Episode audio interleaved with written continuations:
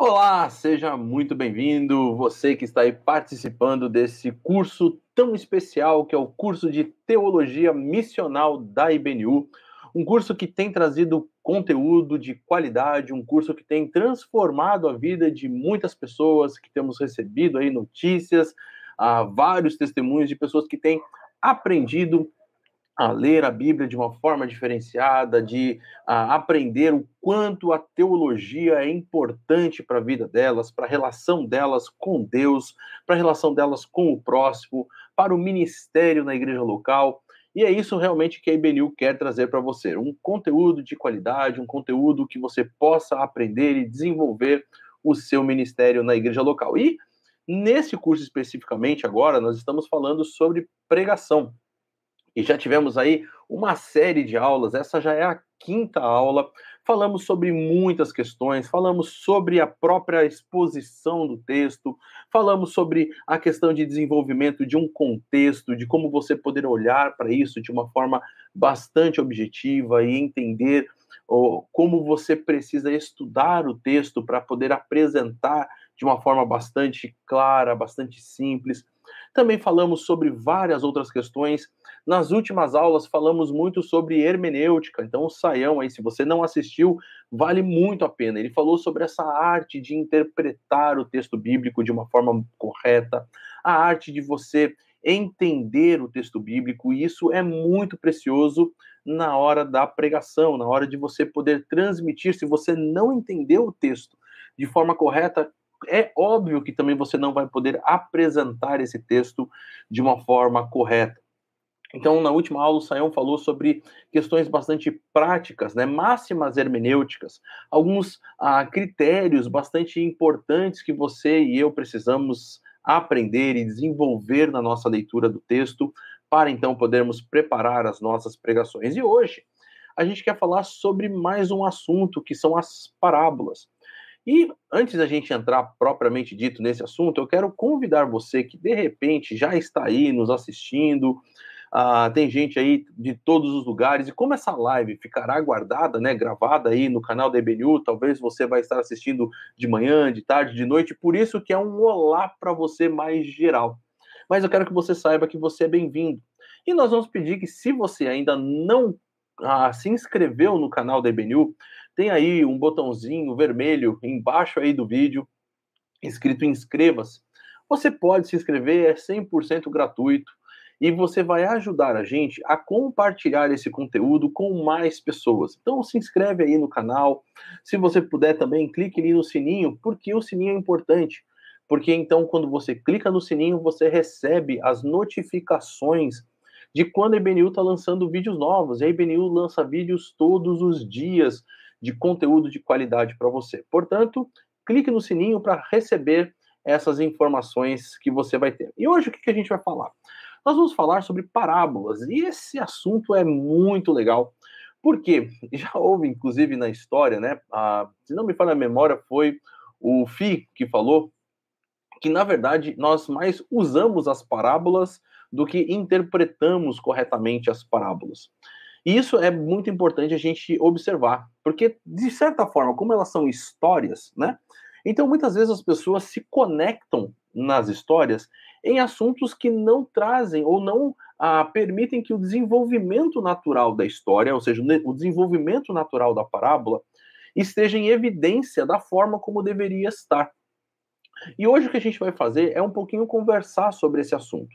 Nós vamos falar um pouquinho sobre parábolas e aí vamos a ver como que nós podemos usar alguns métodos bem simples para a gente poder identificar qual é a melhor forma de entender a palavra, a parábola, de compreender ela para a nossa vida e então também poder explicar essa vida para outros. Se você, inclusive, já aproveitando aí o Luiz Carlos, ele faz uma pergunta sobre a questão de certificado. Sim, você pode ter o certificado e para isso você precisa, vou colocar aqui o link no chat para vocês. Você precisa se inscrever através do portal da Faculdade Teológica Batista de São Paulo, porque esse curso é um curso em parceria com a Faculdade Teológica de São Paulo. E aí, então, você se inscrevendo, você vai ter e você vai receber. Estou copiando aqui, Ctrl C, Ctrl V. Então veja aí que vai receber, vocês vão, ah, vai aparecer no chat aí de vocês, né, na, na parte de comentários aí, o, um link. Você pode se inscrever nesse, nesse site e quando você se inscreve nesse site, você tem direito a receber não só os vídeos, né, que estão aqui gratuitos online para todo mundo, mas também os materiais que nós usamos, né? Por exemplo, como os slides que nós temos, indicação de livros e outras coisas mais, e você receberá sim um certificado de uma faculdade que é inclusive reconhecida pelo MEC. Então, vale a pena fazer essa inscrição, vale a pena ter esse conteúdo ah, na sua vida, vale a pena, inclusive, você ter essa certificação, ter esse diploma, porque é muito bacana você ter tudo isso. Então, antes da gente começar propriamente dito no texto aqui, o que, que a gente vai ver? Vamos ver alguns livros, né? Que é uma das coisas que geralmente o pessoal pede. E aí eu vou colocar alguns livros para vocês. O primeiro livro que eu vou mostrar para vocês é um livro do Craig Bloomberg chamado Pregando as Parábolas, tá? É um livro que foi lançado pela editora Vida Nova, opa, tá de cá, pela editora Vida Nova, uh, chamado Pregando as Parábolas. Esse livro é um livro bem, bem bacana. Eu vou colocar o link aqui também para que vocês possam, ah, de repente, se vocês quiserem ter o material ah, e poder então ter acesso a esse. Esse livro ele vai fazer o quê? Ele vai exatamente dar duas informações que são muito importantes, que é basicamente a estrutura da nossa aula de hoje. Ele vai falar quais são os critérios importantes para que você possa interpretar corretamente a parábola e depois fazer uma aplicação dessa parábola para a vida das pessoas. Ele vai trabalhar com algumas parábolas muito interessantes. Ele vai trabalhar com 15 parábolas que vale a pena aí a gente observar. Ele vai falar sobre a parábola do filho pródigo, né? Vai falar sobre o administrador, ali de Lucas capítulo 16, vai falar sobre ah, quem é o meu próximo mais importante, né? A parábola do bom samaritano ali de Lucas capítulo 10. Ah, ele vai trabalhar com algo bem importante, como por exemplo, posso ser salvo se me recuso a perdoar outros? O texto de Mateus capítulo 18. Ele vai falar sobre administradores astutos de Lucas 16, ele tem um capítulo que ele chama Vamos brindar de casamento, vamos brin brincar de casamento, vamos brincar de funeral, de Mateus capítulo 11, 16 a 19. E outras informações mais, outras parábolas. Ele vai trabalhar com algumas das parábolas do reino, de Mateus capítulo 13. Então, assim, é muito legal o texto, por quê? Porque ele vai falar quando ele pega a parábola, ele vai mostrar como essa parábola está inserida dentro do argumento geral do autor, ou seja, como, por exemplo, Mateus, por que, que Mateus colocou essa parábola nessa parte, né? Dentro dessa parte, sobre qual é o tema principal que Mateus está trabalhando, Mateus, Marcos, Lucas ou João. E como então essa parábola se encaixa num propósito teológico que o autor está desenvolvendo dentro do livro. Ou seja, como essa parábola, mais do que só contar uma história, ela está contribuindo para o desenvolvimento daquilo que o autor ele quer comunicar ao longo do seu livro. E ele vai comunicar isso com etapas, né? Ele vai com, a, comunicar isso através de um, de, um, de um argumento lógico, de algo muito responsável que ele está trabalhando. E aí, então, ao identificar essa parte, ao identificar onde essa parábola contribui com o texto, ele então começa a destrinchar algumas partes importantes. Por exemplo, quem são os personagens apresentados na parábola? Será que essa parábola ela apresenta algum costume específico da época que vale a pena a gente entender melhor? Será que essa parábola ela está lidando com alguma realidade da cultura do povo? como ela vai ser entendida dentro da mente do povo ali do primeiro século, daquele pessoal que morava naquela região a, a, da Judéia, da Galiléia, da Samaria, como que essas pessoas iriam compreender esse texto, e aí então ele parte para algumas aplicações. Então é um livro bastante interessante, é um livro que realmente vale bastante a pena a leitura e uma compreensão melhor desse texto. Outro livro que é bem interessante, a gente falou um pouco sobre ele na semana passada, é o livro Entendes o que Lês, do Gordon Fee e do Douglas Stewart, também lançado pela editora Vida Nova, tá? Então, esse, essa minha capa aqui, vocês vão ver que é, é, é antiga, né? Inclusive, o livro está se desmanchando aqui, na verdade, né? Ele já está todo aí soltando páginas e tal. mas é um livro muito interessante e ele vai ter um capítulo especial sobre essa questão das parábolas. E ele também vai trabalhar da seguinte forma: estou colocando aí no, no chat para vocês.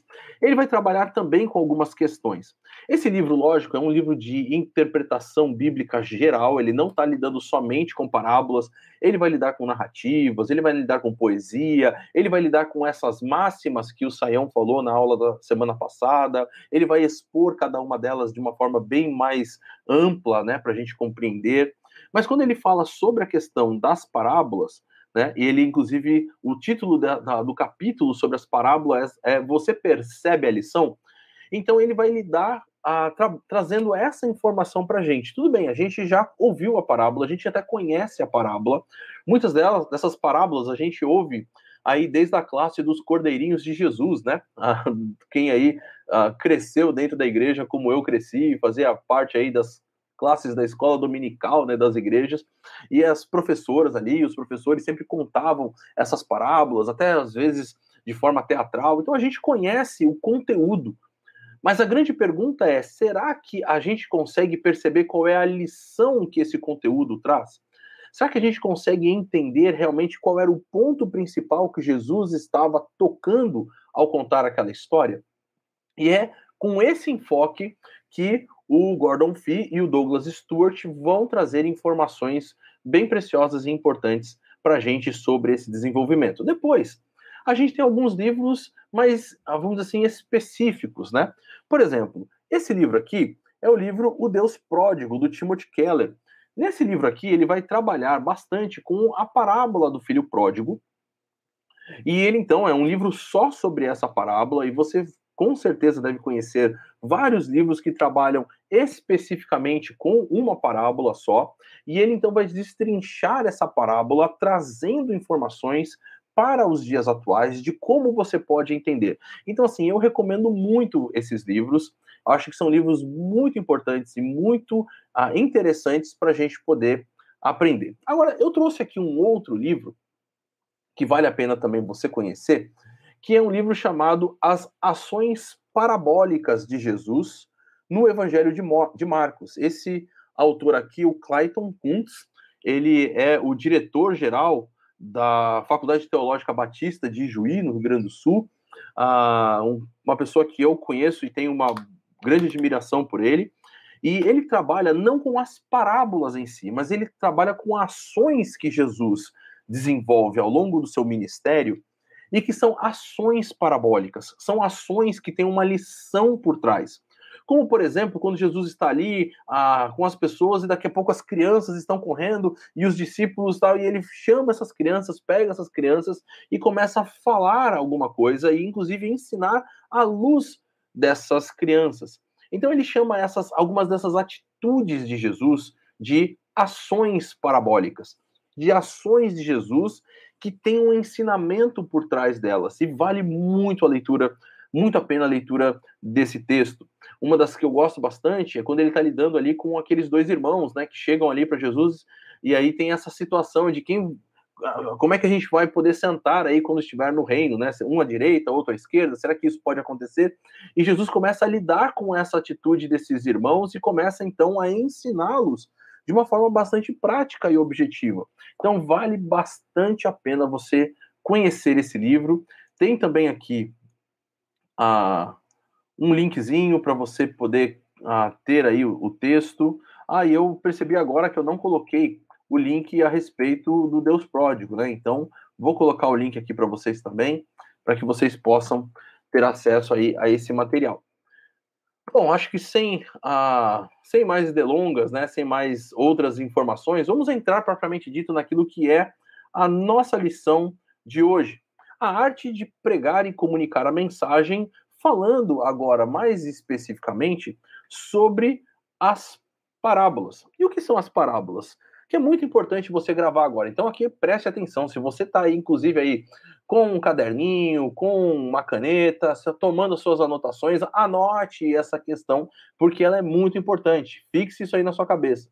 As parábolas são histórias que Jesus está contando como uma forma de comunicar esse conceito, comunicar uma verdade que é importante para aquelas pessoas conhecerem, mas que ele não dá uma resposta objetiva. É bastante interessante a gente observar que, em geral, as parábolas fazem com que aquele que está ouvindo responda a sua própria pergunta. Isso que é importante e que vale a pena a gente, a, a gente observar para que possamos entender corretamente a parábola. A parábola, então, vai ser uma estrutura ou, ou, ou, uma forma de Jesus ensinar, porque tem outras, né? Jesus teve grandes sermões e é interessante que mesmo dentro de alguns desses grandes dessas grandes mensagens, grandes reflexões que ele faz para um público maior, ele também coloca algumas parábolas, mas as parábolas são um método especial de Jesus de ensinar e de fazer com que a pessoa perceba que ela precisa tomar uma atitude, tomar uma ação transformadora na vida dela, à luz do ensinamento que essa parábola tem. Vou sair aqui um pouquinho do ministério de Jesus para você prestar atenção e ver como isso é interessante. Vocês conhecem a história que está lá narrada no texto de 2 Samuel de Davi com Batseba. E aí você lembra do fato de que Natan, o profeta, quando chegou ali, ele não chegou para Davi e falou: olha, é isso, é aquilo, você fez isso, você fez aquilo, mas ele contou uma história, uma, uma história que suscitou, que levou Davi a ter uma atitude de indignação, uma atitude de revolta, uma atitude que mostrava que uma ação precisava ser feita em relação àquilo que a história comunicava e é então, nesse momento, que Natan fala: é, os, é você mesmo, rei. É você mesmo, Davi, que é o personagem dessa história. E aí, então, faz com que Davi fique nessa situação onde ele não tem mais escapatória, né? Ele agora precisa tomar uma atitude bastante objetiva em relação ao que aconteceu. Então, as parábolas, elas têm a, essa função de levar o personagem uh, com o qual Jesus está se relacionando, ou com a multidão, com as pessoas com quem Jesus está se relacionando, a tomar uma atitude em relação à vida, a ter algum aspecto da sua vida transformado através dessa informação que ela recebeu. E é aí que começa então a nossa grande pergunta quando a gente entende ou quando a gente está diante de uma parábola. E a pergunta é: como as histórias que Jesus contava em seus ensinos devem ser entendidas hoje. E para a gente responder essa pergunta, é claro que uma das coisas que nós vamos ter que lidar é exatamente com o que ela então a, ensinava ou qual era a informação, qual era a lição principal que ela comunicava para aquelas pessoas. Você vai observar que geralmente as parábolas elas estão inseridas dentro de contextos pessoais de conversas de Jesus, né? Alguém chega para Jesus e diz: "E aí, então, o que, que eu devo fazer para ser salvo?" Ou alguém vai chegar para Jesus e falar: "O que que como deve ser isso? Quem, qual é o maior mandamento? Como é que é isso? Como é que é aquilo?" E aí então Jesus vai contar uma história, vai contar uma parábola. Em vez de então dar uma resposta objetiva para aquela pergunta e falar, ó, é assim, assim, assado, né?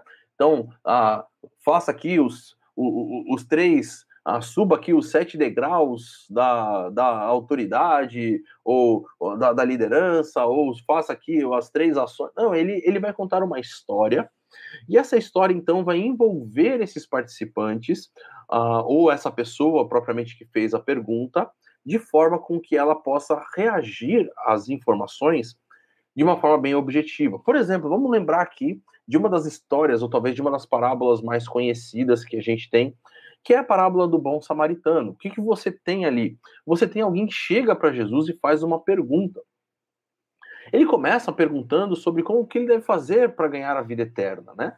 E aí Jesus, o que que você é mestre da lei? O que que a lei diz? E aí ele vai lá e fala, olha, é assim, assado, você tem que fazer isso, tem que obedecer os mandamentos, tal, tal, ama a Deus e eu sou próximo como a ti mesmo, e Jesus, tá bom. E aí, beleza, então faz isso aí, faz isso aí que você vai, vai bem. Mas aí ele pergunta, e quem é o meu próximo? E Jesus, em vez de falar assim, então, teu próximo está aqui do teu lado, né? Está tá, tá até tocando em você. Uh, Jesus não, não responde dessa forma objetiva, no sentido de dar uma resposta pronta para a pessoa. Mas então ele começa a contar uma história.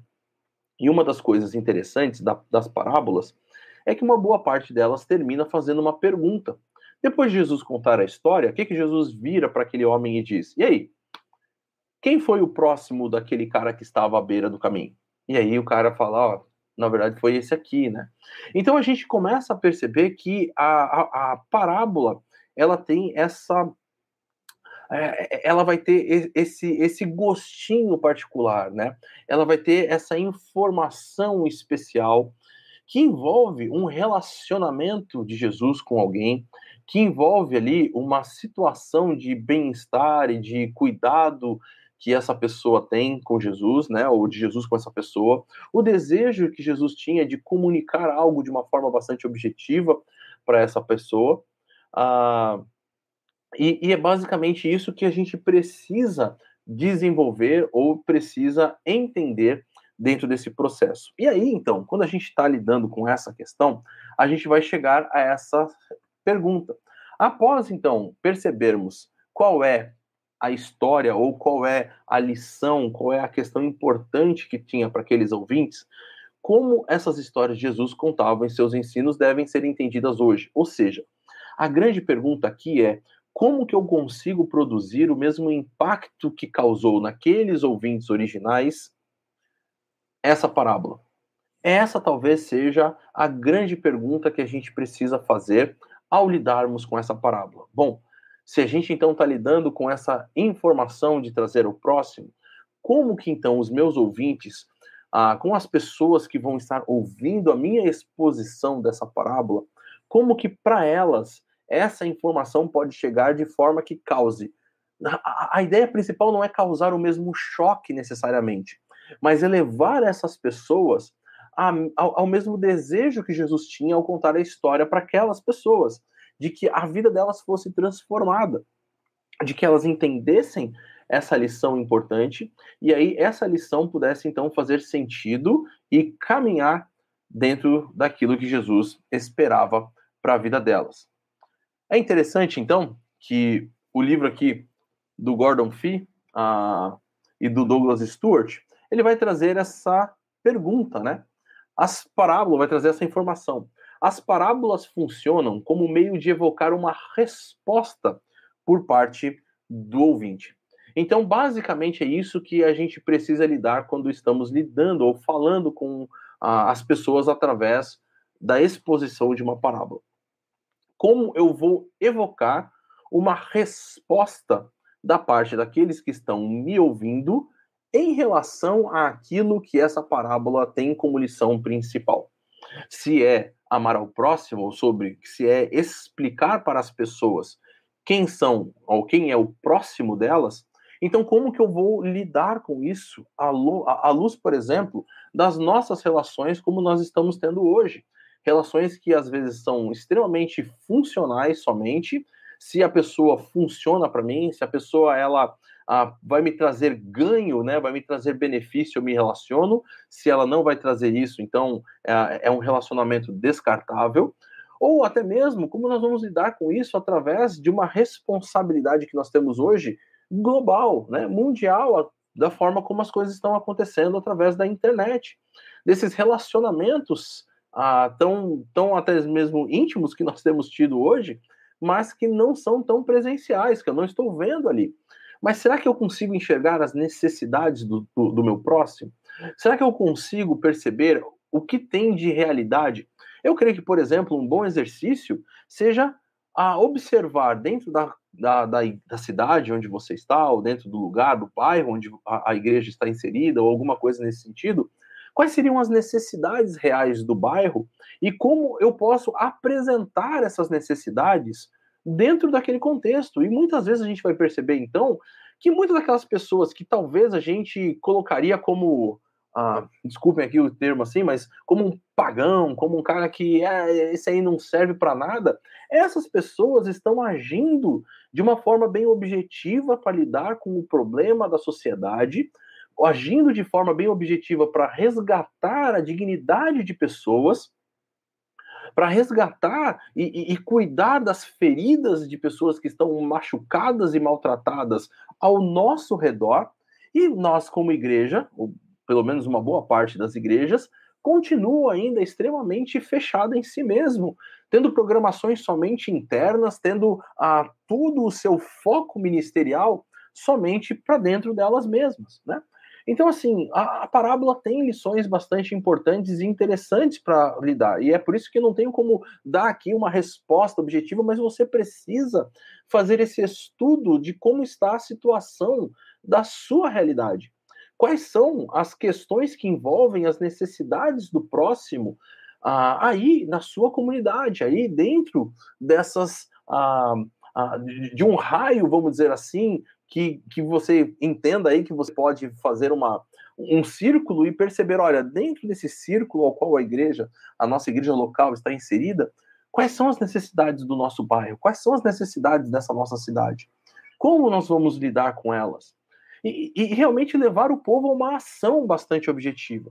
Então, a gente precisa a, trazer o povo a, a, perceber que eles precisam agir, a, precisa haver uma resposta da parte do ouvinte uma resposta que seja bastante clara e bastante objetiva para aquelas realidades. Não adianta ficar contando só que um sacerdote saiu, ou que. Ou, ou até mesmo tentar ficar ligando, linkando com o personagem que talvez nem seja esse o grande questão. Isso era muito importante para aquela pessoa que estava ouvindo naquele momento, que era o mestre da lei. Mas para nós hoje, qual é essa lição? Eu preciso agir em prol do próximo, eu preciso abrir os olhos e não simplesmente ver quem está do meu lado, mas quem são essas pessoas que estão sofrendo, que estão em necessidades e como eu vou agir em relação a elas. É interessante, então, uh, que quando a gente chega no final dessa parábola do bom samaritano, o que, que acontece? Esse perito na lei, esse grande mestre que sabia, inclusive, a primeira resposta lá, quando ele chega para Jesus e pergunta: oh, o que, que eu devo fazer para ser salvo? E Jesus mesmo pergunta para ele: então, o que, que diz a lei? E ele ah, vai lá e responde tão objetivamente e tão bonitinho, que tem aquele crentez afinado na língua, todo certinho e tem as respostas claras e objetivas. Ele é pego ele chega no momento onde ele tem que reconhecer e falar assim, na verdade, realmente, quem foi próximo ali foi o samaritano. Ah, foi aquele cara que realmente ajudou o próximo, teve compaixão. Foi esse cara que realmente agiu de acordo com aquilo que a própria lei nos ensina e que nós, como povo, deveríamos estar agindo. Então, a, o, o, aquele mestre da lei, ele é pego de uma forma que ele não tem para onde fugir. E eu creio que esse ensino, essa visão, essa percepção é aquela que a gente precisa ter quando estamos olhando para essas parábolas. Qual é essa resposta que eu quero levar as pessoas a terem, a, a, a ouvirem a parábola, ao entenderem aquilo que o texto realmente está comunicando? É interessante outra coisa que você vai perceber que ah, isso geralmente vai envolver aí aquilo que hoje a gente chama de plot twist, né? Esse enredo ah, que traz uma modificação tão grande na cabeça da pessoa que a pessoa literalmente fica cativa, ela fica presa em relação àquilo, porque foge do habitual, foge daquilo que, tá, que, que é o normal, que talvez ela está acostumada a ouvir o tempo todo, mas algo de mudança radical aparece. Nessa parábola do bom samaritano é bem interessante, porque os caras que vão aparecendo ali, que Jesus vai contando, são, não, agora sim, esse aí vai, vai aparecer, ah, esse aí agora vai resolver o problema. Não, não, já que o primeiro não teve, o segundo agora, esse aí, ah, é claro, é um dos nossos líderes, esse aí não vai ter como fugir, até que vai acontecer isso, mas como? Como que esse aqui é o que vai agir? Como que esse samaritano é o cara que vai tomar as atitudes? E isso, pessoal, a gente vai ver que é a realidade da nossa sociedade hoje.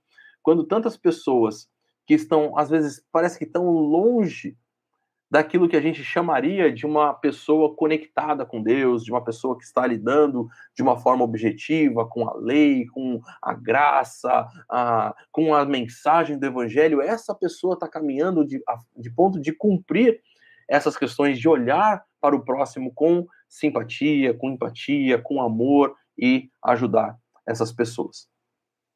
Então, quando a gente está olhando para uma parábola, o que, que a gente vai encontrar nessa parábola? Em primeiro lugar, nós vamos encontrar aquilo que faz parte do dia a dia das pessoas. Nós vamos encontrar aquilo que é do cotidiano delas. E isso é bastante importante a gente perceber. Não adianta, então, contar uma história que não, teja, não, não, crie ligação com os ouvintes.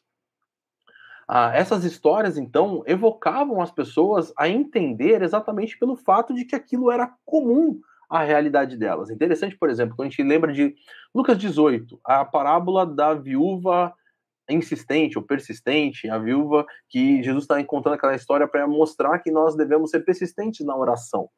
O texto vai dizer, olha, havia uma mulher em uma certa cidade, não tem uma especificação, né, qual é a cidade. E ali tinha um juiz que não era um juiz bom. Por quê? Porque isso fazia parte do cotidiano delas.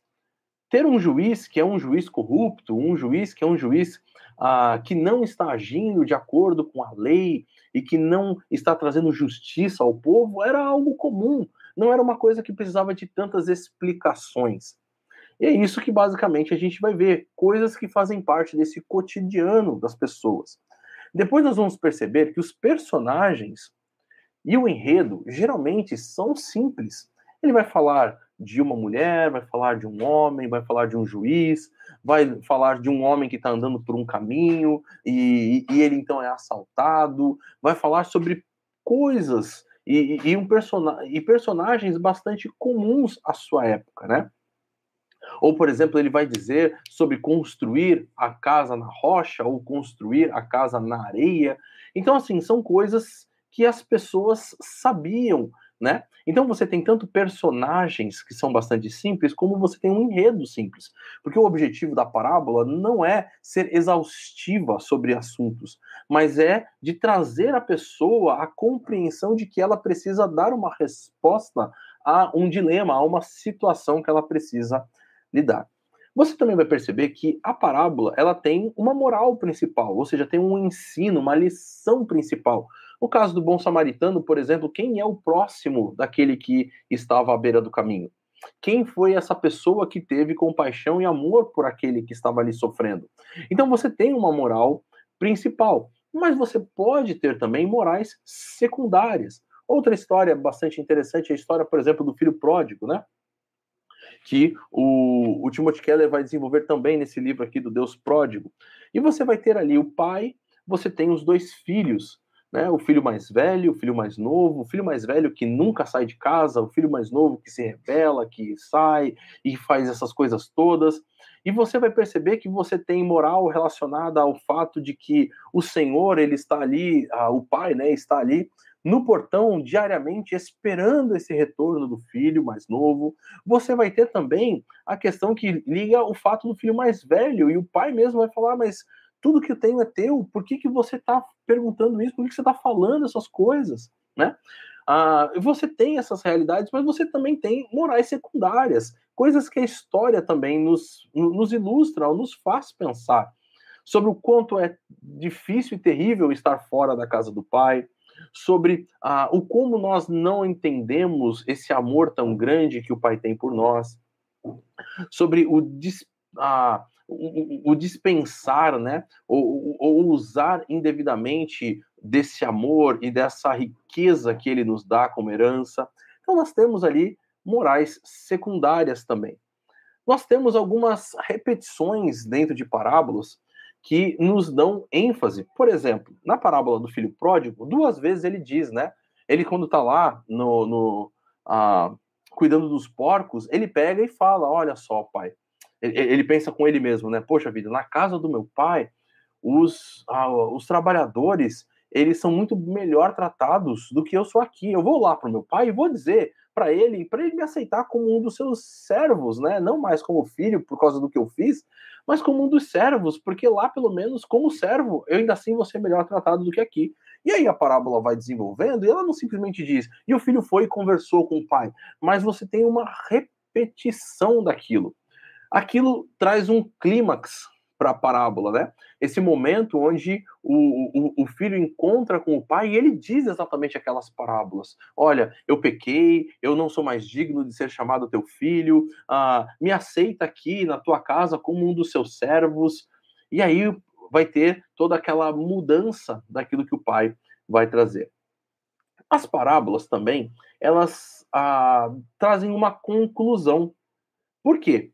Porque elas apresentam como que esse personagem, né, o personagem agora, essa pessoa que está lidando com Jesus e que geralmente fez a pergunta que levou Jesus a trazer a, a história, como que essa pessoa, vamos dizer assim, ela vai entender e como que ela vai lidar com isso será que ela vai então aceitar isso de bom grado e vai agir? Ou será que ela vai ficar envergonhada? Como que vai ter essa conclusão disso? É por isso que tem essa relação direta com o ouvinte. Ele, ele a, a parábola suscita nele uma pergunta, suscita nele algo que faz com que ele tenha essa conclusão. Às vezes você tem uma inversão na expectativa, né? Por quê? Porque se essa parábola deve levar o ouvinte a tomar novas atitudes, então elas falam sobre normas que chocam a vida dos ouvintes e que ele precisa converter literalmente a sua mente e a sua forma de enxergar a realidade. E outra coisa que é importante é que as parábolas elas estão inseridas dentro daquilo que nós podemos chamar de ética do reino. Então, elas falam literalmente sobre como é que o cidadão do reino, esse reino que é, já é, mas ainda não, esse reino deve ah, impactar a vida da pessoa, e essa pessoa que agora então faz parte do reino, ela deve viver a sua vida ah, em relação aos demais. Outras questões importantes é que existem vários tipos de parábolas que são diferentes. Então, nós não temos um único tipo de parábola. E aí eu convido você, a, eu apresentei aí alguns livros, o Saião na semana passada também apresentou alguns livros que você pode a, adquirir para você entender um pouco melhor essa questão de como as parábolas são, qual é a melhor forma de interpretar essas parábolas. Mas veja que nós vemos vários tipos de parábolas. Nós temos parábolas que apresentam um grande exagero. Vou dar só exemplo aqui, por exemplo, Mateus capítulo 5. Estou abrindo aqui o meu texto, Mateus capítulo 5. Ele vai trazer uma parábola desse tipo. E olha só que interessante. Versículos 29 ah, em diante diz assim, 29 e 30, né? Ele diz lá: Se o seu olho direito o fizer pecar, arranque-o e lance-o fora. É melhor perder uma parte do seu corpo do que ser todo lançado no inferno. E se a sua mão direita o fizer pecar, corte e lance-a fora. É melhor perder uma parte do seu corpo do que ir para, com todo ele para o inferno. Então, assim, o que, que isso tem? Isso tem um exagero, né? Ah, o, o texto não está propondo que isso aconteça. E qual é a nossa a percepção mais direta de que não é isso que o texto está propondo? Porque os próprios discípulos não arrancaram seus olhos nem parte do seu corpo, né? eles continuaram. Se você quer ouvir um pouco mais dessa resposta, uh, o Didaquê da semana passada trouxe essa informação. Alguém fez essa pergunta para o Saião sobre essa, uh, esse texto aqui propriamente dito e ele respondeu um pouco sobre isso. Mas veja só, como, como, como, a gente pode perceber que é só um exagero, não, não é exatamente literal no sentido de que é para você fazer isso, mas é para que você tenha, tome uma atitude, ou seja, avalie o que na sua vida realmente precisa ser retirado, porque é algo que está te levando a pecar, é algo que está te levando a, a, a, a nesse relacionamento íntimo com o Senhor, agir de uma forma errada. E você vai ter vários outros tipos de parábolas aí, como por exemplo a hipérbole, você tem trocadilhos, né? Uh, você tem símile, que é outro tipo, metáfora, você tem provérbios, você tem até mesmo enigmas, né? Que precisam ser desvendados pelos ouvintes. Olha só, Mateus capítulo 11, o versículo 12. O que, que ele diz ali, ó? Desde os dias de João Batista até agora, o reino dos céus é tomado à força, e os que usam de força se apoderam dele. Olha só, então aqui ele está trazendo uma questão que envolve aí um enigma. O que será que Jesus estava querendo dizer aí, né? Ah, mas ele vai continuar dizendo lá, né? Olha só, pois todos os profetas e a lei profetizaram até João. E se vocês quiserem aceitar, este é o Elias que havia de vir, aquele que tem ouvidos, ouça. Então, ele, inclusive, tra tra trabalha com essa expressão bem interessante. Você tem, então, ironias, você tem perguntas que surgem, você tem gestos figurativos ou parabólicos, aí vale a pena uh, você entender bastante esse livro aqui que eu apresentei para vocês, do Dr. Clayton, que são as ações parabólicas de Jesus. Você tem poesia, você tem paradoxo, você tem vários tipos diferentes de poesias, e cada uma dessas poesias, ou dessas poesias, não, perdão, de parábolas, mas cada uma delas traz sim algum tipo de informação importante que você precisa lidar. E qual que é a grande ênfase que precisa ser dada? Por meio de interpretá-las, ou seja, de estudar e saber aquilo que a parábola diz, podemos compreender ou o que eles captaram, eles aqui são os ouvintes, aquelas pessoas para quem Jesus estava contando a história, ou o que nós teríamos captado se tivéssemos estado ali naquele momento ouvindo a parábola ao vivo de Jesus. Talvez essa pergunta seja aquela que a gente tem. Saber que tem tipos diferentes de parábolas é importante, é legal, ajuda a você a perceber em que realidade ou, ou que tipo de uh, ah, de coisa que está acontecendo ali, que tipo de, de, de história Jesus está contando. Mas ah, o mais importante é isso. O que, que aquelas pessoas captaram daquela história que Jesus contou? Quando Jesus começa, então, a contar, o que, que isso vai mexer? E eu não sei de vocês, mas ah, eu gosto muito de história. Eu gosto muito dessa situação. E quando minhas filhas, principalmente, eram pequenas, hoje a minha menor tem 14 anos, né? Eu sei que eu pareço ser muito novo, né? Em torno de uns 20, 25 no máximo. Eu sei, eu sei que vocês não vão ter como falar isso aqui ao vivo para confirmar para mim, mas eu, eu, eu, sei que vocês concordam, né? Só que não, né? Mas a minha filha mais nova tem 14, e uma das coisas legais que a gente fazia, a gente morava na época aí uh, em São Paulo, era levar a, as meninas para contar essas histórias, né? Ou, ou, ou para lugares que tinham contações de histórias.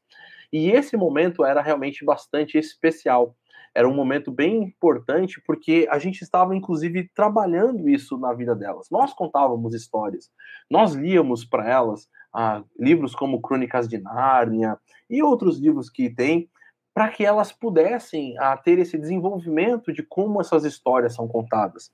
E isso é bem importante porque quando a gente olha, por exemplo, para o Antigo Testamento, são histórias sendo contadas. E geralmente parece que é aí que as pessoas vão ah, desenvolver um, um, uma situação estranha para com as parábolas, porque nem sempre pessoas estão acostumadas a ler histórias e a ouvir histórias.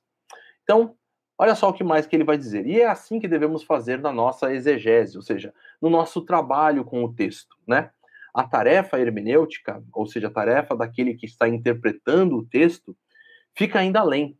Como podemos captar de novo o impacto das parábolas em nossos próprios tempos e em nosso próprio ambiente ou em nossos próprios ambientes. Ou seja, como que nós, ao longo da história, podemos continuar fazendo com que esse impacto que essas parábolas tiveram e levaram essas pessoas ao longo dos tempos a tomar atitudes é que nós podemos, vamos dizer assim, representar novamente, recriar na vida e das pessoas que estão acontecendo. E olha só então o que, que o Kostenberg e o Patterson vai colocar no seu livro Convite à Interpretação Bíblica.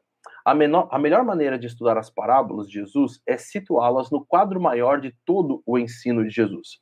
E é por isso que é importante a gente compreender o texto como um todo. Ou seja, não adianta eu querer falar assim, bom, eu vou interpretar aqui a parábola que está lá em em Lucas capítulo 20. Mas espera aí, esse capítulo está inserido em que contexto? O que está acontecendo? Ah, o, o que, que o autor, Lucas, está tentando desenvolver na mente e no coração daquelas pessoas e que esse capítulo está desenvolvendo, está, está contribuindo para esse desenvolvimento. E é por isso que, então, antes da gente entrar numa parábola propriamente dita, a gente vai ah, entender um pouquinho como esses esboços gerais dos capítulos ou dos livros nos ajudam a entender melhor o texto. Olha só, esse aqui é um esboço proposto. Pessoal, existem muitos, muitos, muitos esboços, tá? Mas esse aqui é um deles que eu creio que vale a pena a gente fazer. Obrigado aí, Isabel, está fazendo algumas perguntas, e se você tem perguntas, podem colocar aí, que depois, a gente está acabando já essa minha parte de exposição, e aí depois a gente vai uh, lidar aí com algumas perguntas, tá? Olha só, como que ele divide, esse autor aqui vai dividir o livro de Mateus. Primeiro ele vai dizer que é uma apresentação do rei, cujas, uh, cujo seu nascimento reflete promessas que estavam no Antigo Testamento.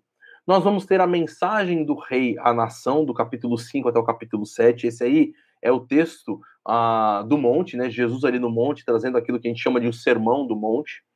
Depois a gente vai ter a autoridade do rei e o chamado dos discípulos, ou seja, como Jesus se apresenta como aquele que tem autoridade e chama os discípulos para caminhar com eles. Depois a gente vai ter do capítulo 11, capítulo 12, uma oposição ao rei que é crescente.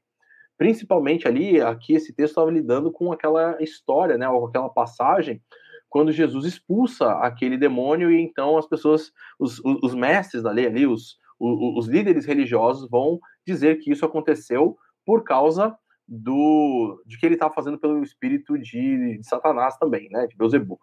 Então, essa oposição aí vai se tornar algo marcante crescente. E aí, então, Jesus desvia, vamos dizer assim, ou, ou, ou, ele dá um novo enfoque para o seu ministério dentro do livro de Mateus.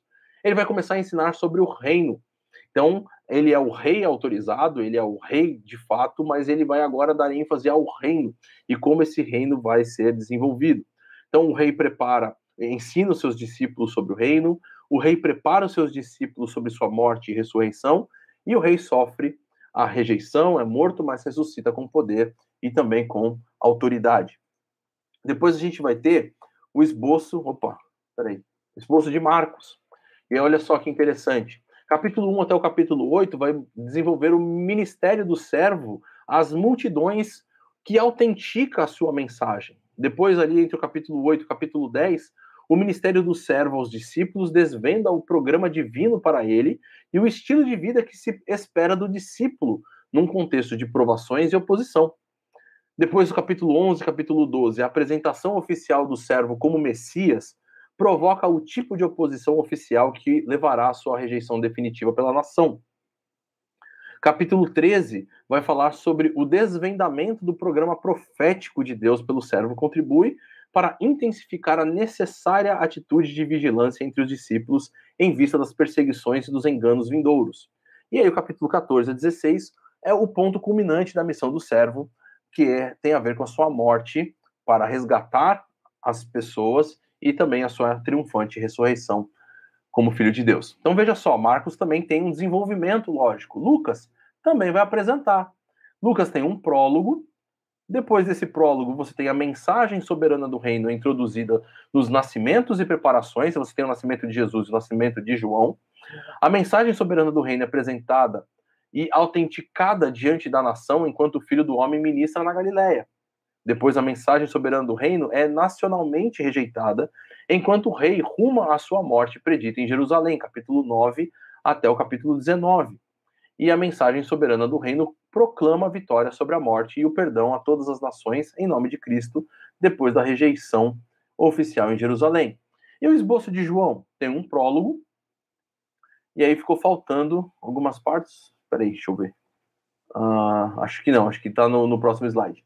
A apresentação do Filho de Deus, capítulo 1, depois capítulo 2, o ministério público do Filho de Deus, a glória divina e a missão redentora de Jesus, elas são reveladas por meio de uma série de milagres, diálogos e discursos públicos que provocam reações de fé de poucos e incredulidade na maioria.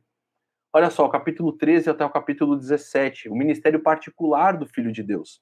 A glória de Deus e o ministério redentor do Filho, por meio de seus seguidores capacitados pelo Espírito Santo, prometidos são revelados nas últimas instruções quanto à sua paixão e ausência prolongada. É o enfoque que vai dar esse texto capítulo 18 até o 20, vai ter o texto sobre a paixão do Filho de Deus.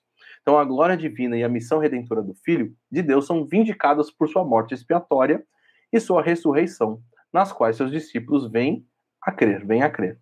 E depois temos o epílogo fechando o livro de João.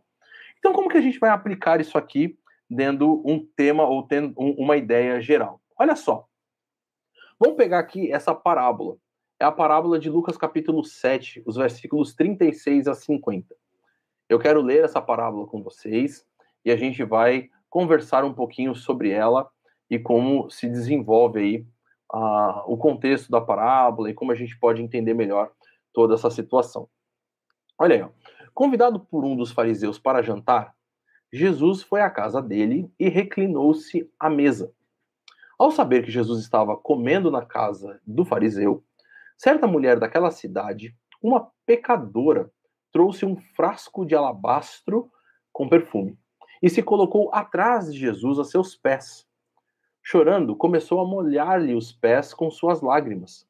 Depois os enxugou com seus cabelos, beijou-os e os ungiu com o perfume. Ao ver isso, o fariseu que o havia convidado disse a si mesmo: Se este homem fosse profeta, saberia quem nele está tocando e que tipo de mulher ela é. Uma pecadora. Veja aí mais uma vez uma repetição dessa questão da pecadora. Então, a, a, o texto continua. Então lhe disse Jesus: Simão, eu tenho algo a dizer para você. E ele então vem, dize, mestre. E aí ele começa a contar uma parábola. Dois homens deviam a certo credor. Um, um lhe devia 500 denários e outro 50. Nenhum dos dois tinha com que pagar, por isso perdoou a dívida a ambos. E aí, olha lá, lembra que tem essa pergunta que vai suscitar, vai levar a pessoa à reflexão? Jesus faz a pergunta: qual deles o amará mais? Veja só que a parábola é só um versículo, que é o versículo 41, que fala sobre um homem que era credor e dois outros que deviam dinheiro para esse credor. Um devia 500 denários e outro 50 denários. E que, porque esses dois não tinham como pagar, o credor perdoou a dívida para os dois. E aí a pergunta é: qual deles o amará mais? E aí Simão traz a resposta. Ele diz: suponho que aquele a quem foi perdoada a dívida maior. E Jesus então responde: Você julgou bem, disse Jesus. Em seguida, Jesus ele se vira para a mulher. Até então, Jesus está aqui, ó, olhando para Simão e contando uma parábola, contando uma história para Simão. Jesus está ali naquela situação toda. Simão não fala nada, ele só pensa. O texto vai ser claro dizer que ele falou consigo mesmo. Essa questão, ó, tá vendo? Ele não é mestre, coisa nenhuma, ele nem sabe quem é essa mulher. E aí, Jesus, por conhecer o coração, conhecer aquilo que está dentro, vai lá e começa a contar essa história para Simão. Agora, Jesus olha para a mulher e começa a dizer para Simão, olhando para a mulher, mas diz, continua dizendo as palavras para Simão. E ele diz: Você está vendo essa mulher? Eu entrei na sua casa, mas você não me deu água para lavar os pés. Ela, porém, molhou os meus pés com suas lágrimas e os enxugou com seus cabelos. Você não me saudou com um beijo, mas esta mulher, desde que entrei aqui, não parou de beijar os meus pés. Você não ungiu a minha cabeça com óleo, mas ela derramou perfume nos meus pés. Portanto, eu lhe digo: os muitos pecados dela lhe foram perdoados, pois ela amou muito. Mas aquele a quem pouco foi perdoado, também pouco ama. Então Jesus agora diz à mulher, ele estava olhando para ela, mas falando para Simão. Agora ele fala para a mulher: seus pecados estão perdoados. Os outros convidados começaram a perguntar: quem é este que até perdoa pecados? Mas Jesus continua não dando bola para a audiência. Mas ele olha para a mulher e diz: sua fé a salvou. Vamos pensar um pouquinho sobre esse texto e a gente vai precisar então entender qual é o contexto dele. Lucas capítulo 7, dos versículos 36 a 50, está inserido em qual parte do todo do livro de Lucas. Aí vale a pena a gente voltar ao slide que eu mostrei o esboço do livro de Lucas. E o capítulo 7 está aqui, ó, entre o capítulo 4, 14 e o 9, 50. Qual é o enredo geral? Qual é o propósito geral de todo essa, uh, esse pedaço do livro? Que a mensagem soberana do reino é apresentada e autenticada diante da nação enquanto o filho do homem ministra na Galiléia. será que a gente pode perceber essa mensagem soberana do reino sendo apresentada e autenticada dentro do contexto? Parece que sim. Em que momento nós temos isso? No momento em que Jesus, inclusive, está lidando com essa situação de uma forma bastante diferente. Porque, veja, Jesus ele conversa com Simão e conta a, a mensagem, ou conta a história para Simão, a parábola para Simão, quando, Jesus, quando Simão não fez nenhuma pergunta. Simão vai estar tá lidando só com o seu próprio coração. Olha só, a, o texto, versículo 39. Ao ver isso, o fariseu que o havia convidado disse a si mesmo. Não era nenhuma coisa que ele estava ali conversando com o pessoal, conversando baixinho, né, fazendo ali aquela situação, mas ele pensou consigo mesmo, ele disse para si mesmo na sua própria cabeça.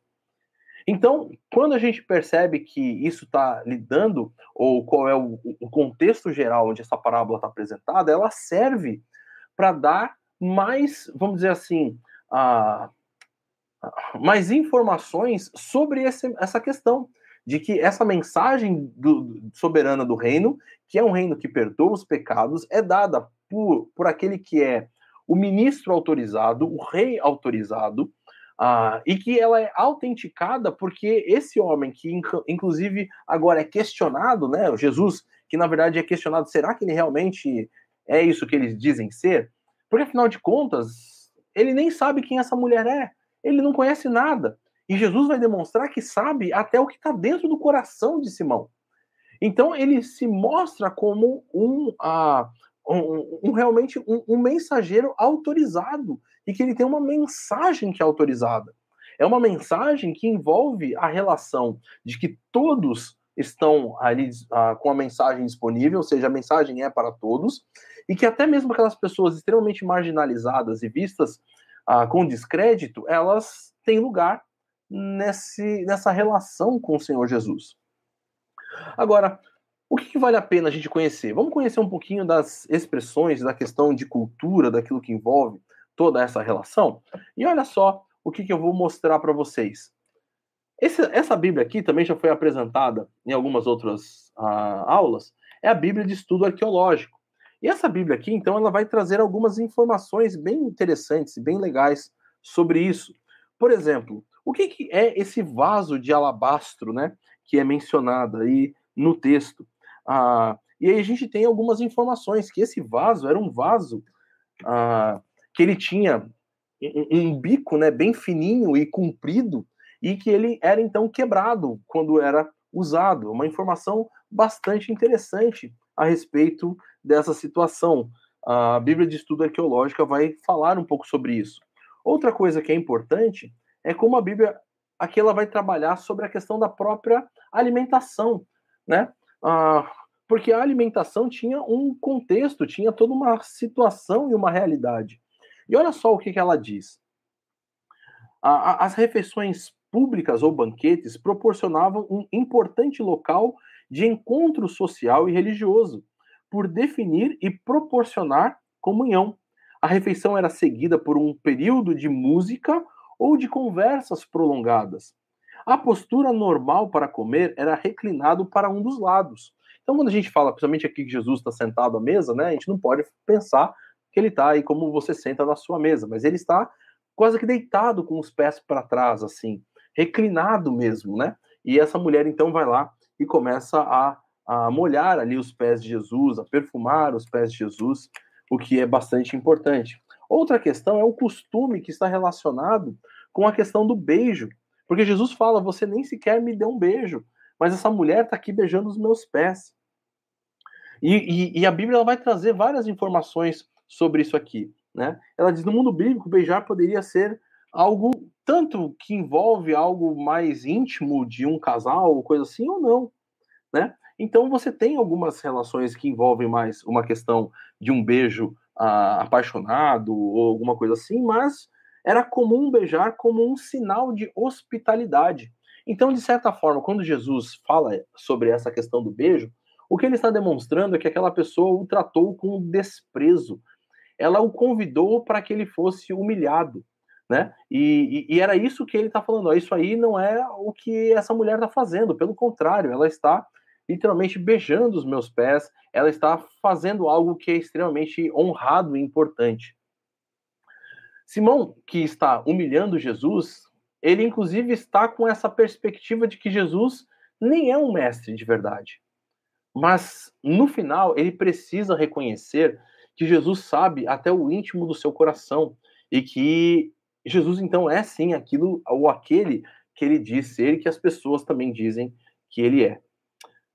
Outra coisa interessante é que a gente pode perceber que nessa história os personagens são bem, bem claros, bem objetivos.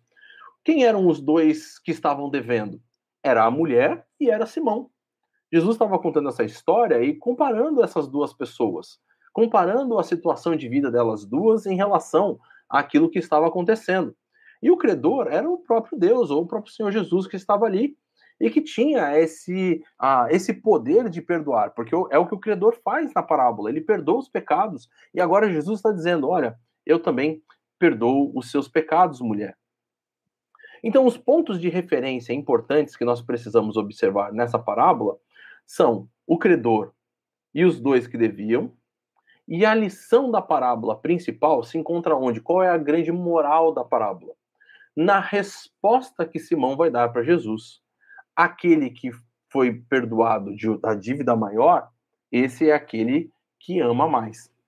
E aí, então, a Simão teve que lidar com a própria realidade e contexto do seu coração, mostrando que ele era uma pessoa ingrata e que era uma pessoa que literalmente não estava entendendo a realidade daquilo que estava acontecendo, do próprio Senhor Jesus estar na casa dele e ele, inclusive, maltratando o Senhor Jesus.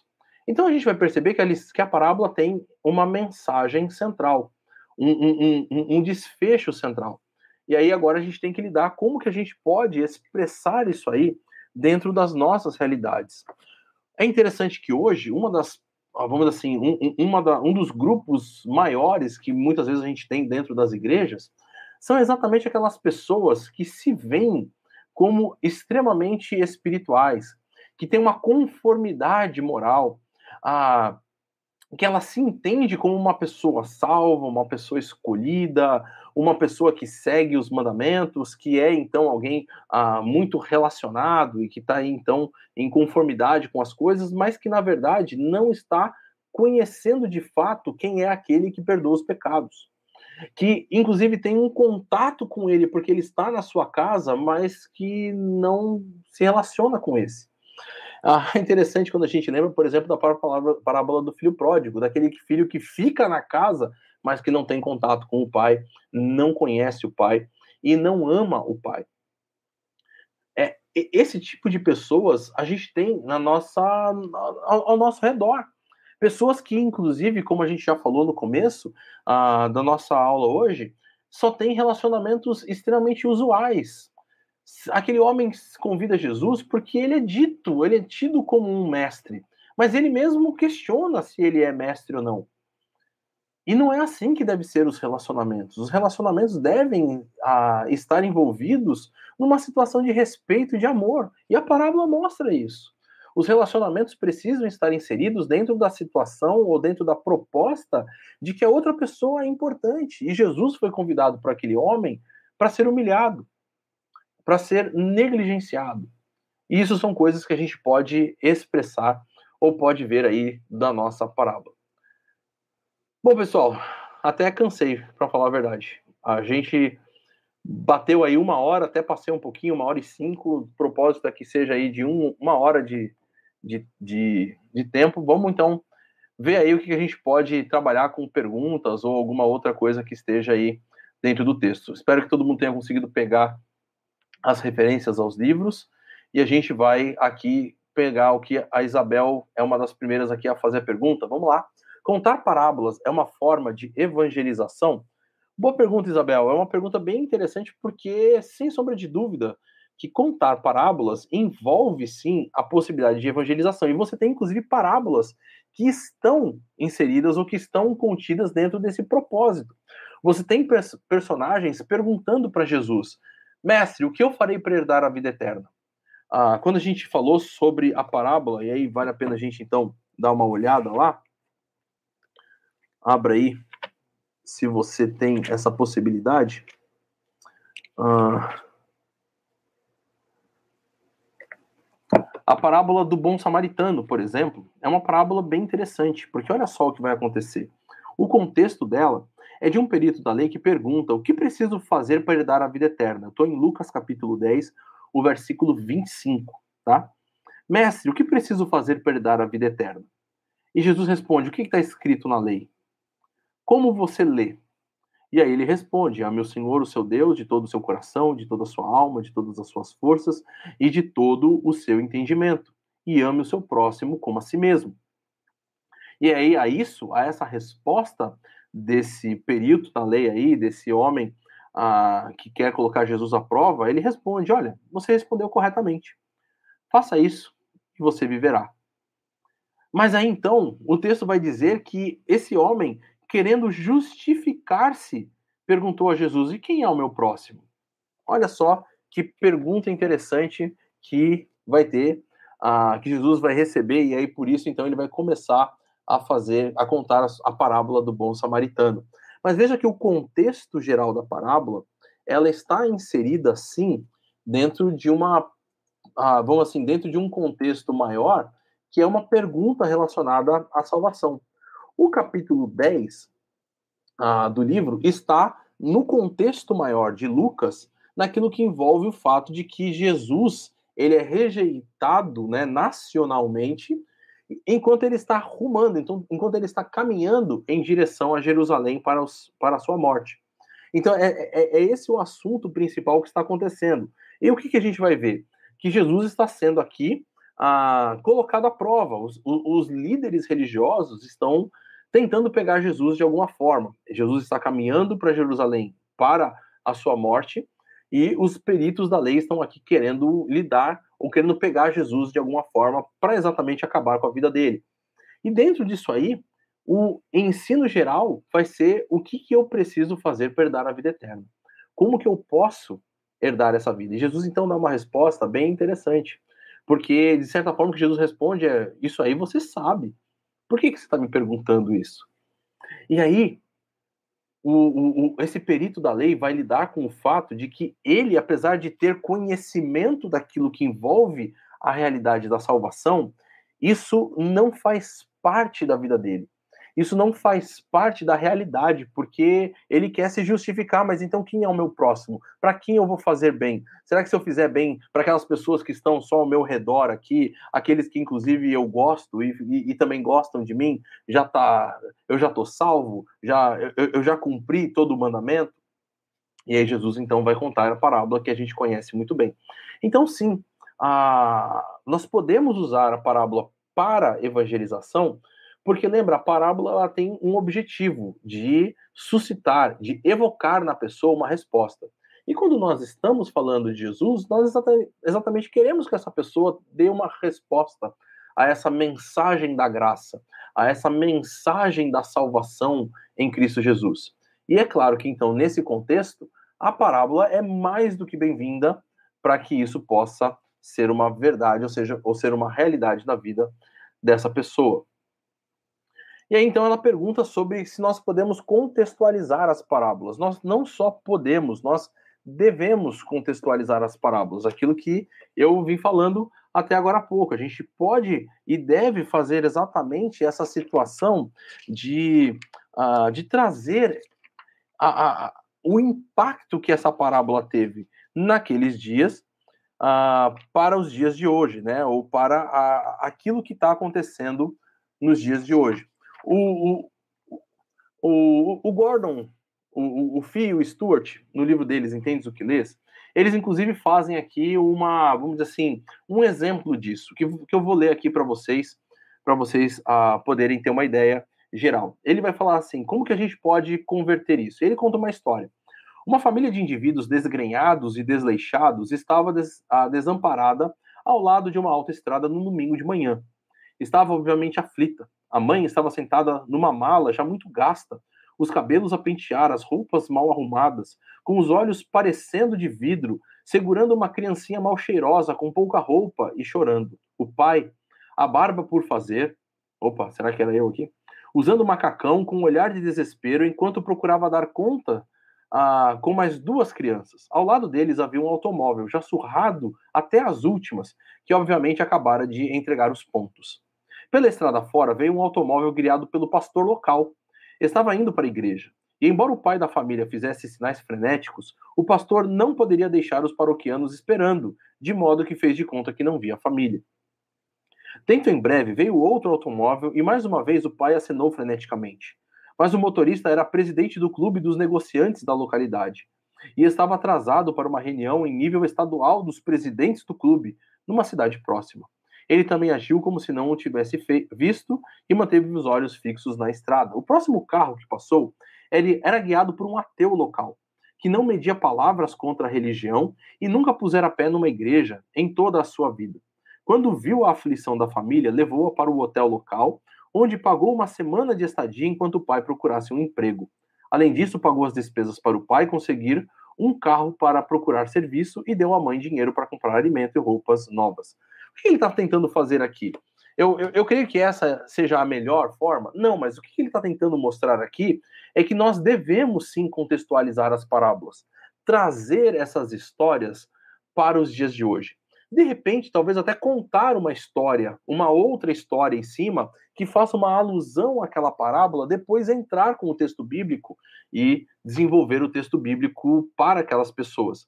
Mas o grande e a questão importante sempre vai ser da gente conseguir lidar com o texto de forma que os que estão nos ouvindo hoje possam realmente ter um, uma resposta àquilo que nós estamos ensinando. Luiz Carlos ele faz uma pergunta aqui: um sermão tendo como base uma parábola seria temático ou expositivo? Eu creio que vale a pena você ah, rever a, a, a, aula que o Saião deu sobre essa questão dos tipos diferentes de sermões, né? E o que eu vou dizer para você? Que o sermão expositivo sempre é o preferencial. E o, um, um sermão baseado numa parábola deve sim ser expositivo, por alguns motivos.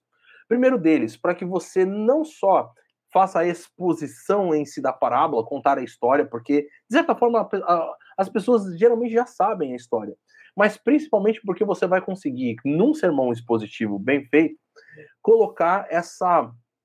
A, a, vamos dizer assim, colocar o, a parábola dentro do contexto maior, que é o contexto do livro, em que parte da narrativa do livro, da argumentação do autor, essa parábola tá e como ela contribui para isso. E eu creio que o sermão expositivo sempre é o preferencial, por quê? Porque mesmo que você tenha um tema você precisa expor o texto bíblico, né? Ah, e esse, ah, esse tema deve surgir do próprio texto, né? Ah, de certa forma, esse tema vai ser, por exemplo, numa parábola, qual que é essa lição, essa moral principal que o texto está trabalhando. Então você deve sim lidar com a parábola fazendo uma exposição dela. Para que essa parábola então seja bem explicada para aqueles que estão ouvindo, uh, e que para que também seja uh, bem entendida qual é a sua mensagem central, qual é a resposta que a parábola está esperando que os ouvintes dela tenham. Como eu coloquei para você, uh, para vocês no começo ali, quando a gente estava falando, eu falei bastante sobre essa parábola do bom samaritano, mas daquilo que envolve uh, essa situação ou essa realidade de como você vai trabalhar uma, ah, isso dentro do seu grupo, né? Por exemplo, se nós estamos falando sobre o próximo, adianta a gente ficar falando, olha, de repente, ah, talvez até diante, desculpa aí se eu fui meio enfático assim, né? Mas, ah, nossa, porque qual é, qual é a pessoa da, aqui da nossa congregação que está passando necessidade e nós nem estamos vendo e tal. E isso geralmente é aquela coisa que, desculpa essa posição, mas que geralmente entra por um ouvido e sai pelo outro. Mas quando você pega o, teu, o povo da tua igreja e fala assim, olha, nós, nós vamos agora fazer um projeto aqui e nós vamos a, abençoar aquele ministério X que está ali naquela cidade, que está aqui na nossa cidade, que está lidando com as pessoas carentes, que está lidando com os marginalizados. E na IBNU nós temos vários desses projetos, projeto como o novo, uh, o, o, o, o, projeto do Zé da Água no Sertão, projeto como o do Josué lá no, uh, nas comunidades aqui da, da, da, periferia da cidade de São Paulo, projetos como Dignitate, projetos que a pessoa vai se envolver porque são pessoas que estão olhando para aqueles que são próximos dentro desse sentido de que eles estão sendo marginalizados e que as pessoas passam por essas pessoas e nem sequer dão conta, nem olham para as necessidades deles. Então a gente vai poder não só ficar falando sobre coisas da, mais uma vez que estão focando só interno da igreja, mas olhar para fora e falar, pessoal, vamos desenvolver. Aqui já fazendo o merchan, né? mas uh, deixa eu ver até se eu acho aqui isso aí para poder mostrar para vocês. Uh, mas a IBNU vai distribuir aí 3 toneladas né, e meia de alimentos, é o que a gente tem. Uh, deixa eu conseguir aqui mostrar para vocês. Acho que vai ser mais fácil se eu baixar. Para vocês poderem ver aí essa, essa situação, né? Então, olha só. Deixa eu compartilhar aqui com vocês. Compartilhar a tela, compartilhar essa imagem do WhatsApp aqui. Ok. Olha aí essa situação. Projeto humanitário, né? IBNU, 3.500 quilos, 3 toneladas aí de alimentos serão distribuídos sábado, dia 6 de novembro. Projetos que serão beneficiados, AMI, UNA, Cristolândia. Então a gente vai levar essas pessoas a olhar para essas realidades, né? E não só, de repente, ficar expondo um texto que, que talvez não tenha tanta conexão assim com as pessoas que estão ao redor. Então, acho que isso é importante. A gente vai fazer uma exposição bem objetiva do texto e vai levar a, as pessoas a cumprir, a dar uma resposta positiva, uma resposta objetiva para isso. Então, eu creio que isso é aquilo que seja importante dentro dessa situação da exposição. O Alberto, deixa eu ver se eu leio aqui a mensagem dele. Uma característica da parábola é que, que a leva ser marcante e seu ensino fixado seria o desfecho inesperado? Como na parábola do bom samaritano? Ou isso não é uma característica de todas, senão de algumas? Como eu ah, mostrei para vocês, nós temos vários tipos de parábolas, né? E, e, então não necessariamente são todas as parábolas que, que são assim.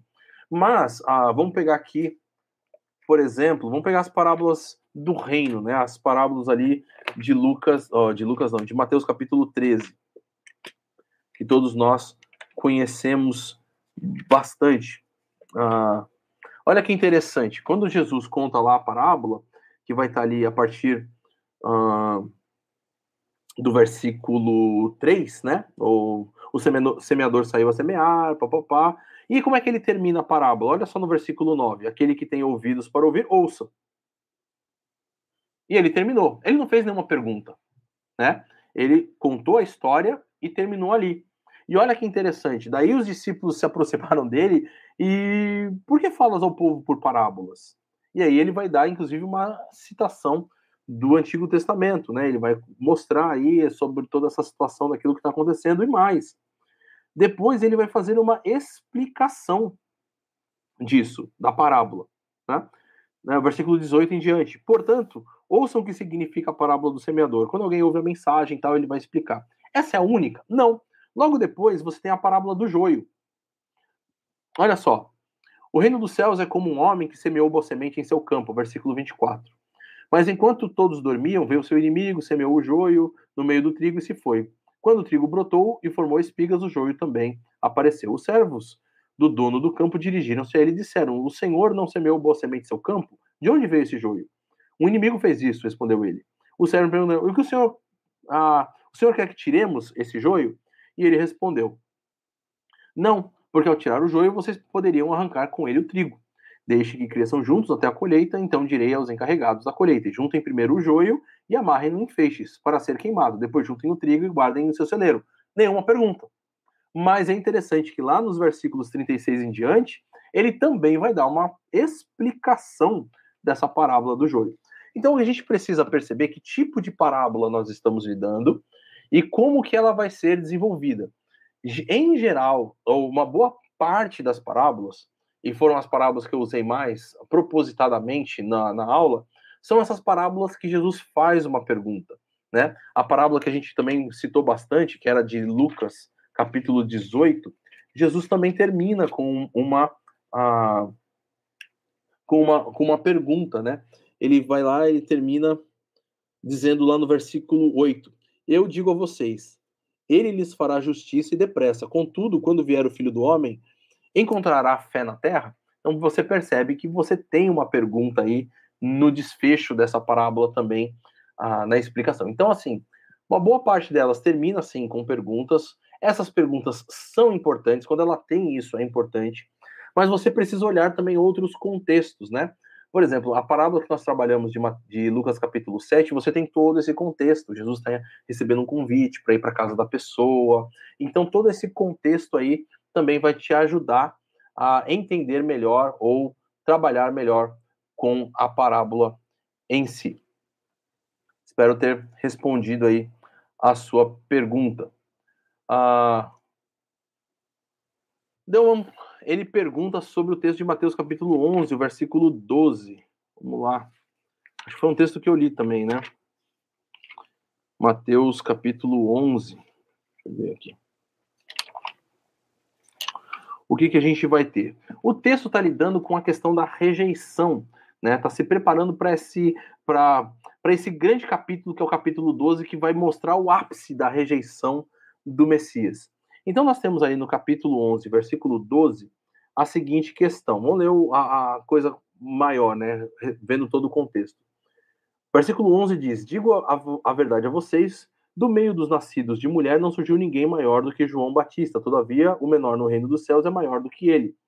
Desde os dias de João Batista até agora, o reino dos céus é tomado à força, e os que usam de força se apoderam dele. Pois todos os profetas e a lei profetizaram até João. E se vocês quiserem aceitar, este é o Elias que haveria de vir. Aquele que tem ouvidos, ouça. Ah, então, o que, que você vai ter? Você vai ter a realidade daquilo que está envolvendo a pessoa de João Batista aqui. Ah, e, e, e, o que acontece? O texto é o texto de Jesus e João Batista.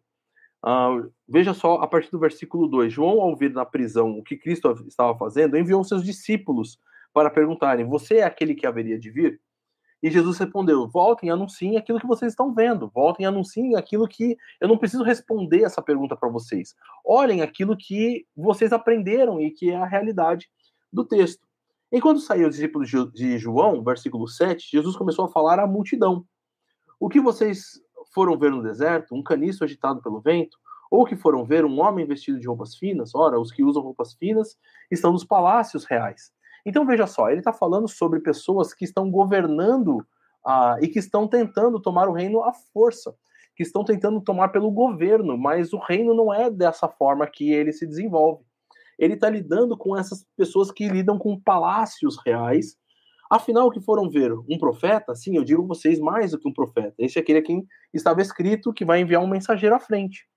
Então, o texto está falando sobre essas pessoas que agora, ou mais para frente no capítulo 12, vão rejeitar Jesus, mas que tentavam a, ah, viver a, a realidade do reino de Deus à força, implantar o reino de Deus através de mandamentos e de ordens que não estavam conectadas com a própria a, o próprio espírito da lei e aquilo que envolvia a realidade de ser cristão, tá? Espero aí que tenha dado uma direção aí para esse para essa pergunta. O Luiz Carlos faz uma outra pergunta aqui. Pastor, o senhor acha que a deficiência de conhecimento da Bíblia é consequência do esvaziamento das escolas bíblicas na igreja? Ah, depende daquilo que a gente vê como. até mesmo daquilo que a gente entende. Eu creio que sim. Sempre que você tem uma oportunidade de estudo ah, e as pessoas não aproveitam isso, isso demonstra o fato de que há essa deficiência, né? Ah, mas a gente precisa, talvez, trabalhar um pouco mais amplamente toda essa situação, né? De repente, até aquelas famosas perguntas que eu creio que vocês ouvem com tanta frequência. Por que, que as pessoas não estão frequentando né, a escola dominical? O que está acontecendo? Será que o esvaziamento da escola dominical é consequência do fato de que o ensino que está sendo dado já é um ensino descompromissado com o texto? já é um ensino que não está sendo apresentado de uma forma objetiva? Eu não sei. Eu estou aqui levantando mais perguntas, estou aqui funcionando como, sei lá, um advogado do, do mal aqui, né? Mas uh, o que a gente sabe, uh, Luiz, que as pessoas, de forma geral, isso não é todas, a, a gente tem um exemplo muito grande do, do, aqui na própria BNU mesmo, de quantas pessoas têm chegado por falar nós temos encontrado aqui um ensino de qualidade, temos encontrado aqui um ensino, um local onde nós temos certeza que vamos aprender da palavra. Então eu creio que isso faz parte daquilo que também existe. Mas pode ser sim que a nossa geração, nosso, a nossa situação atual, que envolve pessoas extremamente egoístas, orgulhosas, uh, pessoas que estão descompromissadas com uma verdade, né? Nesse sentido de que tudo é verdade, que nada é verdade ao mesmo tempo, de que não existe verdade absoluta e tudo, pode também estar conectado com essa situação, tá? Apolônio, ele diz assim: pode-se usar algum trecho de alguma parábola para sustentar dogmas de credo, de fé, uma vez que as parábolas são tão figurativas? Eu creio, Apolônio, que aquilo que a parábola ensina, isso faz parte dos nossos dogmas, tá? Porque ela ensina algo que é concreto, ela não ensina algo abstrato. Ela, não, a, a, a, ela é uma, uma, uma figura de linguagem maior, mas ela tem exatamente esse, esse, esse ideal de levantar na pessoa uma reação e uma ação porque a pessoa entendeu algo, porque a pessoa realmente compreendeu o ensino bíblico, em compreendeu aquilo que é a vontade de Deus para a vida dela.